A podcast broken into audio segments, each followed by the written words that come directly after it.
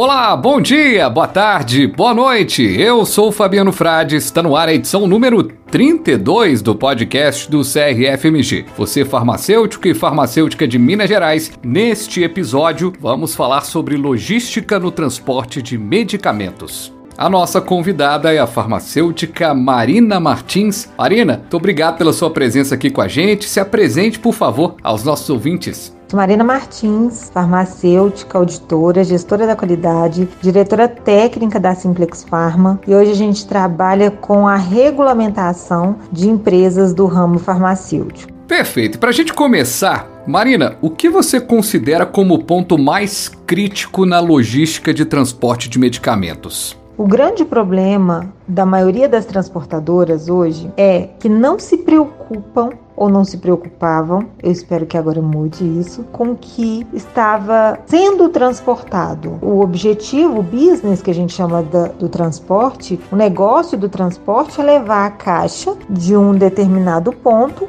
até o outro ponto de uma, e como a gente está falando de transporte de medicamento, a gente vai falar, olha, de pegar uma caixa lá no fabricante, lá na indústria, lá na distribuidora e levar essa caixa até o ponto de dispensação, que é um hospital, que é uma drogaria, que é uma farmácia, que é uma, um ponto de abastecimento de medicamentos. Então, esse é o, o negócio do transporte. Pegar aquela caixa de papelão que a gente não sabe o que, que é, o que tem dentro dela e levá-la até o outro ponto. E quando se fala de transporte de medicamento, não se deve pensar dessa forma. O grande objetivo é tratar um paciente, é cuidado com o paciente. Esse produto que está sendo transportado, ele vai sanar a dor de alguém, ele vai salvar uma vida, ele vai garantir uma qualidade de vida de outras pessoas. Isso é fundamental a gente poder pensar.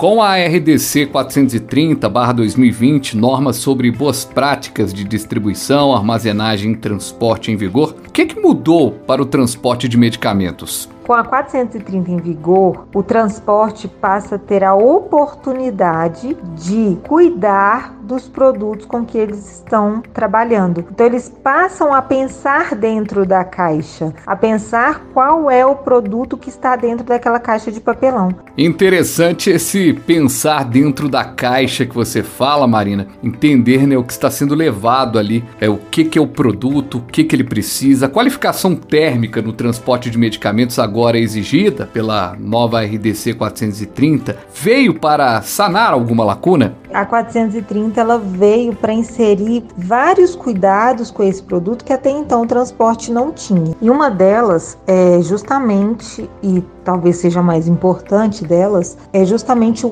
a temperatura mínima e máxima que aquele medicamento aguenta. Qual é a faixa de temperatura que aquele medicamento aguenta? É de 15 a 30? De 2 a 8? Menos 5 menos 70, tá? Então, qual é a especificação daquele medicamento? Essa necessidade diversa dos produtos requer uma capacidade de adequação, né, Marina?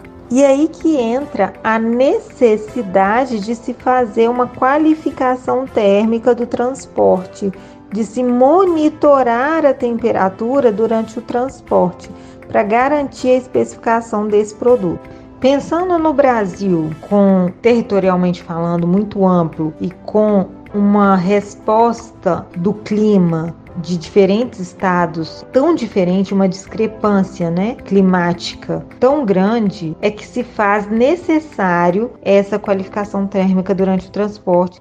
E acompanhando o que a gente está conversando aqui, dá para entender que a especificação técnica é imprescindível, né? Se ele precisar de uma temperatura de 15 a 30, ele tem que ser armazenado de 15 a 30. Se ele tiver uma temperatura ali de. Se ele precisar ser armazenado numa temperatura de 2 a 8, ele precisa ser armazenado numa temperatura de 2 a 8.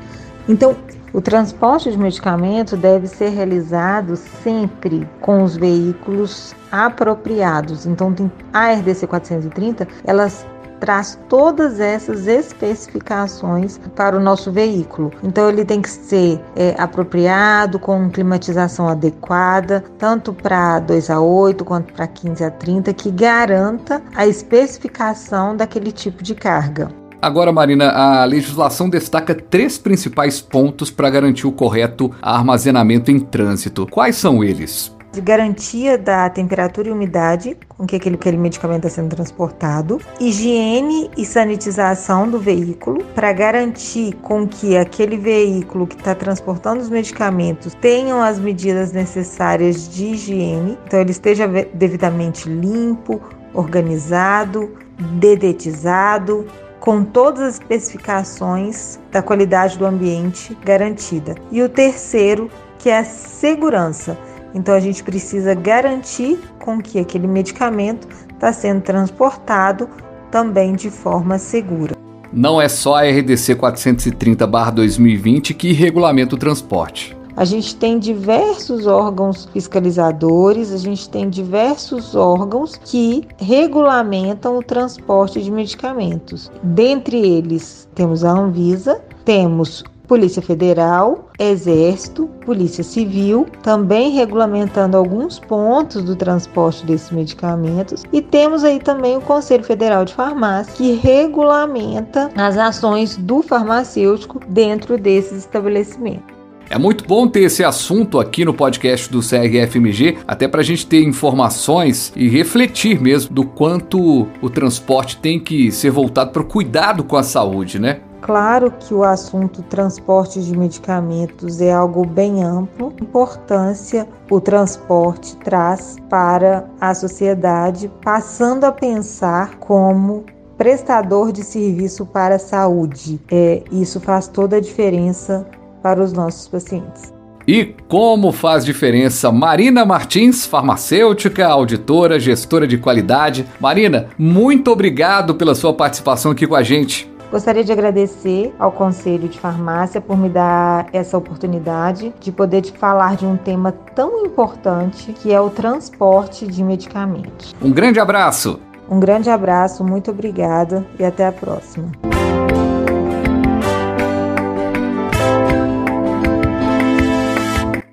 Podcast do CRFMG vai ficando por aqui. CRFMG no Spotify, no Apple Podcasts, Google Podcasts ou na plataforma de sua preferência. Acesse também o site crfmg.org.br.